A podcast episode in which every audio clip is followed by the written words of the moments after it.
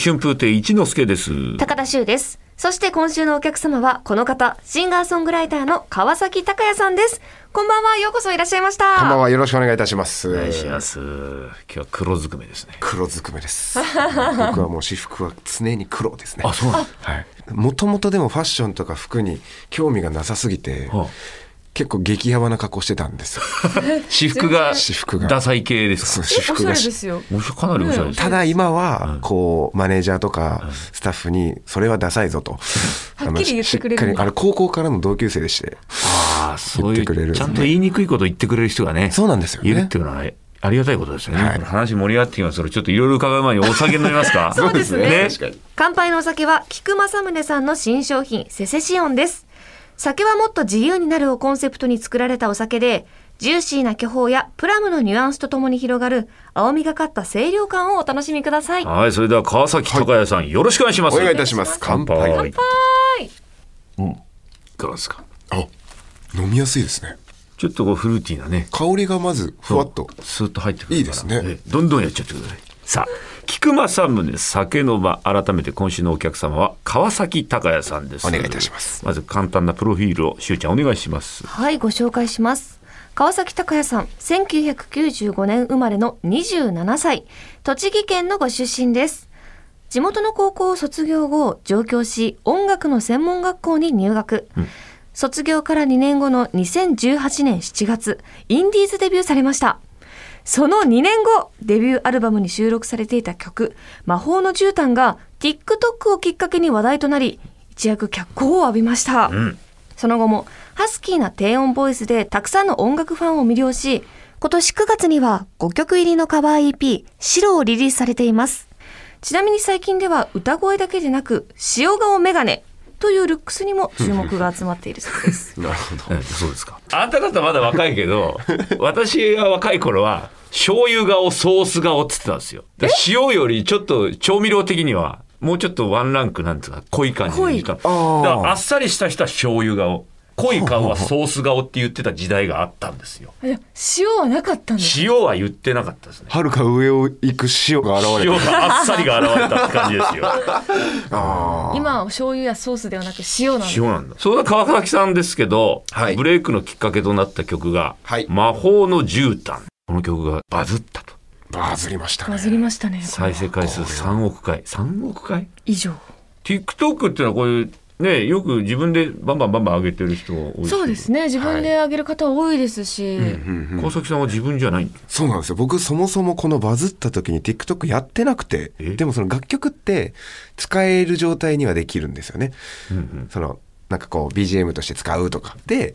こうどうやらお前の曲が TikTok でバズっとるぞとうん。いう話を友達とか、友達の妹とか、親とかから連絡が急に来て、それが2020年ですよ。ほうほう。この楽曲は2018に出してるんですけど、だから2年間使えてたんですよ。おほうお、誰かが見つけたんだ。そうそう。で、見てみたらえらいことになってて。TikTok ドリームですよね。もドリームで。え、ものすごい再生してるって聞いた時のはい感情ってのはどんな感情なんですか、ういや、なんかびっくりしましたし、なぜ今、2年経って、ななんでなんでなんでみたいな、不思議な、おお、どうしたどうしたどうしたっていう感覚でしたね。でゴロゴロもう転がっていくわけですよね、はい生活がそうです認ね。知度が全然変わってくるじゃないですか、はいどどうなりましたそうですね。あ、でも、一番最初に、こう、リアルに感じたのは、やっぱりそのライブのお客さんの数が増えたりとか、ただ、コロナ禍だったんですよ。そうか、2年前だったら。なのでライブやってないんですよ、その時。配信とかをやってる時だったので、ちょっと時間が経って、何ヶ月ぶり、何年ぶりとかのステージってなった時に幕が閉じてて、その時のお客さんって5人来たらいい方ですよ。あ、そうだったんですね。え、この魔法の絨毯を歌ってた時そうそうそうも5人。そうです、そうです。0人から僕はスタートしてるので、だからこう、その久しぶりのライブで幕がバッて開いた時に何百人っていう人がうわーザーっていた時は震えましたね。無理かもって思いました。無理。こんなに人いたら。あ無理無理形式が違いますしね拍手の数が全然違うでしょ、すごかったですねあれはでもその時まだ普通にお仕事されてたやってましたやってましたがっつりサラリーマンでしたね何系の仕事してなんたかいろいろその IT でがっつり営業もしながら、新人の教育とかもがっつりしてる。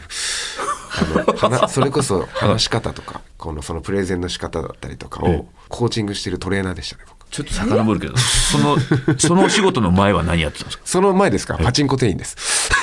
ほう、すごい。ほそのパチンコ店員の時に田舎っていうのもあってお客さんがほぼいないんですよだからこううるさいとか耳に悪いとかんイメージあると思うんですけど、はいあれお客さんいないと稼働しないんでう。おう静か。静かなんですよ静かなパチンコ屋さんで働いてた。しっかり BGM だけ聞こえてるん ですあああでそ白いこでひたすら歌詞とかこうメロディーとかを、はいもうずーっとカウンターのとこで裏紙みたいなやつにひたすらひたすら今でも家にありますけへどー300枚ぐらい多分うわちっちゃい紙にバーって書いてたのをやってたんですけど、ええ毎日同じ日々なんですよ同じ時間に起きて、同じ時間に行って、また帰って寝て、みたいなのででそのサラリーマンのところに働いてたシンガーソングライターの仲間がいて、ちょっと高いまずいとちょっとうちの会社来ないっていうのを言ってくれて、で面接もしっかり踏んで入ったっていう経緯ですねそれ何年勤めたんですか3年半ぐらいですかねそれで、でもバズったとはいえですよ。はい辞める時っていうのは相当勇気いるんじゃないですか。勇気いりましたねしかも、子供が生まれて半年だったんですよあ、お子さんも。そう今2歳半でもうなん4です月ねで、えー3歳になりますけど子供生まれて半年か。それ奥様の立場からしてもですよね。これだからどうすると一人の決断だけじゃ。そうなんですよないですもんねだからまあ言うても安定した職場ではあったし、で子供が生まれて半年いやこれまずどうするってなって、ただこう音楽の仕事とサラリーマンの仕事がどんどんバランスが取れなくなっていってただなんかこう子供が二十歳とか18とかになった時に、いや父ちゃん実はお前が生まれて半年の時ちょっと音楽で食えるかわかんねえけどもひよって音楽や諦めたんだよというのか、いや全然売れるかわからんそう3ヶ月後の仕事なんて全くない状態で、もう父ちゃんバカだからよ会社辞めて音楽に全突破したんだよってどっち言うって考えた時に、なんか後者だなって思ったんですよ。なんかね、そっちのが子供の立場からすると、かっこいいなっていう気なんはかねするかもしれない仮にダメでもうんやめようって思ってまあでも嫁ちゃんがいるわけですよ。とはいえいやね、そうですよ。嫁ちゃんがいるわけですちょっと今奥様の立場に立ってしまっまた。あか子っ供の意見まだ聞けないからね、そう子供まだ2ヶ奥月だ様の今こいいなと思ったけど、いやちょっと待ってって今言いたくなった。そう いいよ。で、本当ドキドキしながら、これ嫁に言うぞと。相談スタンスでいこうと。とはいえ、どっちかまだ決めてないよと決めてないよ俺は全然とはい。どうした方がいいと思うっていうスタンスでん、ご飯作ってました、トントントンって言って、キッチンで。ドキドキ。後ろ姿ですよ。あのさ、つって。仕事やめようと思ってるんだがって言ったらトントントン動き止まらずですよ、いいんじゃないパッと一言言って「えええってなって「いいいの?」ってなって「いやいやいい全然いいんじゃないもう全然ダメだったら家族3人で段ボールで暮らそうよええー、なんて。じゃあはいテーブル片付けて」みたいなご飯だよご飯だから。 「ご飯だから」みたいな「うおー!」みたいな「かっけー!」 あだから多分それを受けて、より覚悟が決まったというか、あマジでこの2人を食わせなきゃならないっ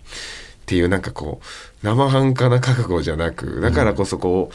一つ一つの仕事に対する向き合い方だったりとか、関係の作り方だったりとかを、はなんかうーん他の同年代のミュージシャンとはちょっと違うかもしれないですね、そこのやっぱ家族が背負っちゃってるもんなんで。 20代でね。でも奥様もきっともう絶対売れるって思ってたんじゃないですか。かもしれないですね。だからでもそれこそ魔法の絨毯ができた時に一発目に聴かせた時、おおみたいな、この曲はめちゃめちゃいいねみたいなこと言ってくれて、この曲を引っ提げて、M ステ出てるの想像できるよって言ったんですよ、2016年に。あほうほうほうこれ2016年に書いたんですよ、僕。で、当時お客さん2人3人です。いや、いや、ないないないない、みたいな。どんだけ大変なことが分かってるのかみたいな。こっちからすりゃ逆切れねみたいな。何を素人が言ってんだ ほとぼ逆切れみたいな。すごいね2020年にバズった時に、この曲で「M ステ」出させてもらったんで鳥肌立った。いやだからびっくりしましたけどだから信じてくれてたんでしょうね多分、すごいい。い奥さんですね。ねえ。奥さんとのエピソードは結構あるそうなんで、これちょっと後でね、本当ですか伺おうかなちとょっ思とうたっぷりと聞かせてほしいなと思いま。そうたっぷりと話すんですすそうそうここでね、最新の5曲入りのカバー EP、はいタイトル「白はい」というカバー曲を扱った、はいい、ろんな曲がある中で、はいやっぱ選曲ってこれ迷うでしょうね。迷いましたねこれまあでもなんか一つカバー EP カバー曲をリリースするっていうのは一つのなんかミュージシャンとしての夢でもあったんですけど、でその中でこう何を歌おうって思った時に、なんかこうまあ僕が書く楽曲ってこう世間の皆様に分かってほしいと思って僕曲を書いてなくて。それこそ奥さんだったりとか、うちのチームだったり子供だったりとか、この人に届けばいいというスタンスで楽曲を書くんですよ。なので、このカバーも、誰かとの思い出をつなぐ曲を歌お